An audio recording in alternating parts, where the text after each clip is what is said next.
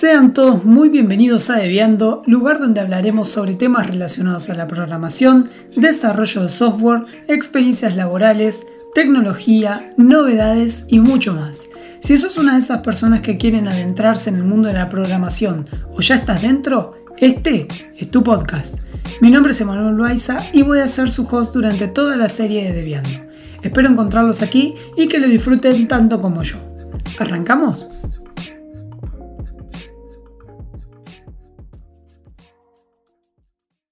Buenas a todos queridos oyentes, espero que estén muy bien y bienvenidos al segundo capítulo de la primera temporada de Deviando. Este 2020 fue y sigue siendo un año bastante complicado. Y lo digo no solo acá en Argentina, sino que a nivel mundial.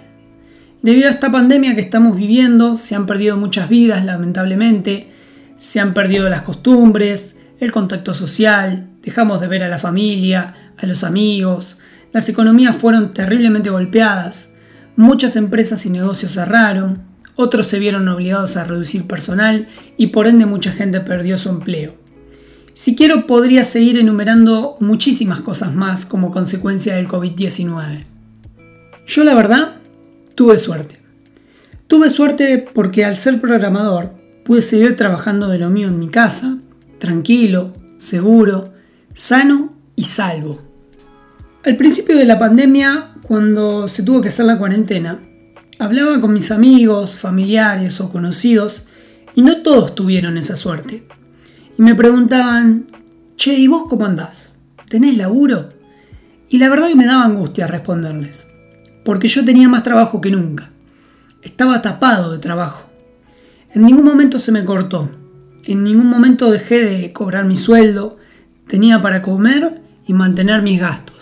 Ahora, a mitad de la cuarentena, además de las mismas preguntas que me hacían, se sumaban algunas nuevas, como por ejemplo, Emma, ¿vos qué estudiaste? ¿Cómo puedo ser programador? ¿Qué me recomendás que estudie o lea para trabajar de lo que vos trabajás?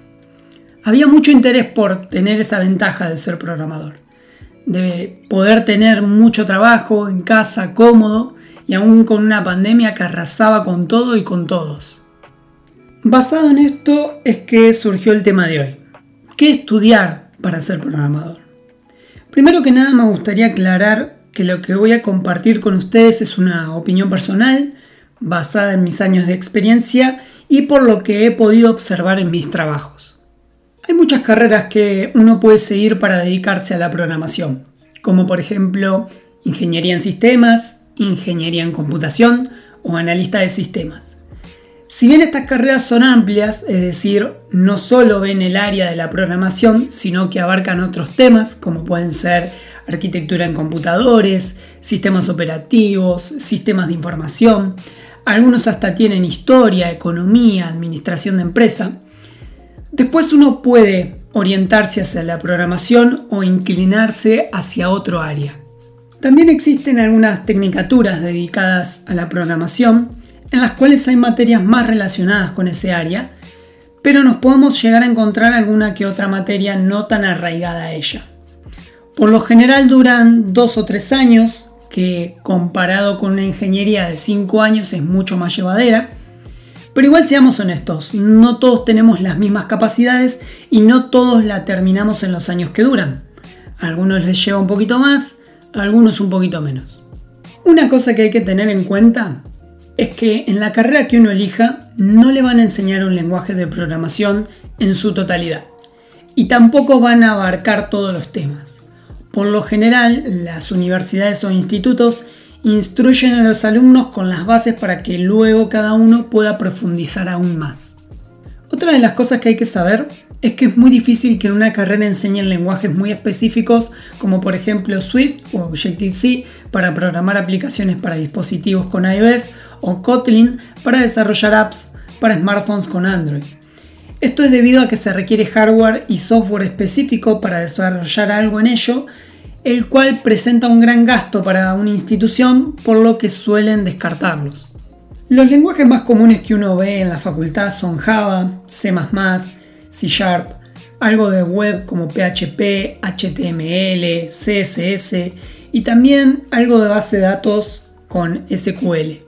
Si uno quiere especializarse en otro lenguaje, tiene que estudiarlo por otro lado, ya sea a través de internet, mediante algún curso o bootcamp. Si bien tener un título ayuda para que se abran nuevas puertas de trabajo, el papel no lo es todo. Conozco gente ultra capaz, con muchísimo conocimiento y hasta son líderes de proyecto sin haber estudiado en una universidad o instituto. Esa gente ha estudiado por su cuenta, leyendo libros, leyendo documentación o con tutoriales de internet. Lo importante no es lo que dice el papel, sino el conocimiento que uno tiene y cómo lo aplica. Sin ir más lejos, las mentes más brillantes que han generado un tremendo impacto en la tecnología han abandonado sus estudios y no, no han obtenido un título. Por el otro lado, podemos encontrarnos con desarrolladores que tienen un título, quizás hasta uno de los más importantes como lo es el de ingeniería, pero que no saben cómo aplicar lo aprendido o no se siguieron instruyendo por su cuenta. Con esto no quiero decir que tiren todo por la borda y estudien por sus propios medios, sino que hay personas las cuales no tienen un sustento económico para poder mantenerse la carrera o quizás no tienen el tiempo para dedicarle a un horario fijo. Suele pasar que uno tiene otro trabajo, familia o alguna actividad que le impide poder asistir a una institución todos los días. En ese caso, una buena opción es dedicarle el momento del día que uno tiene libre desde la casa.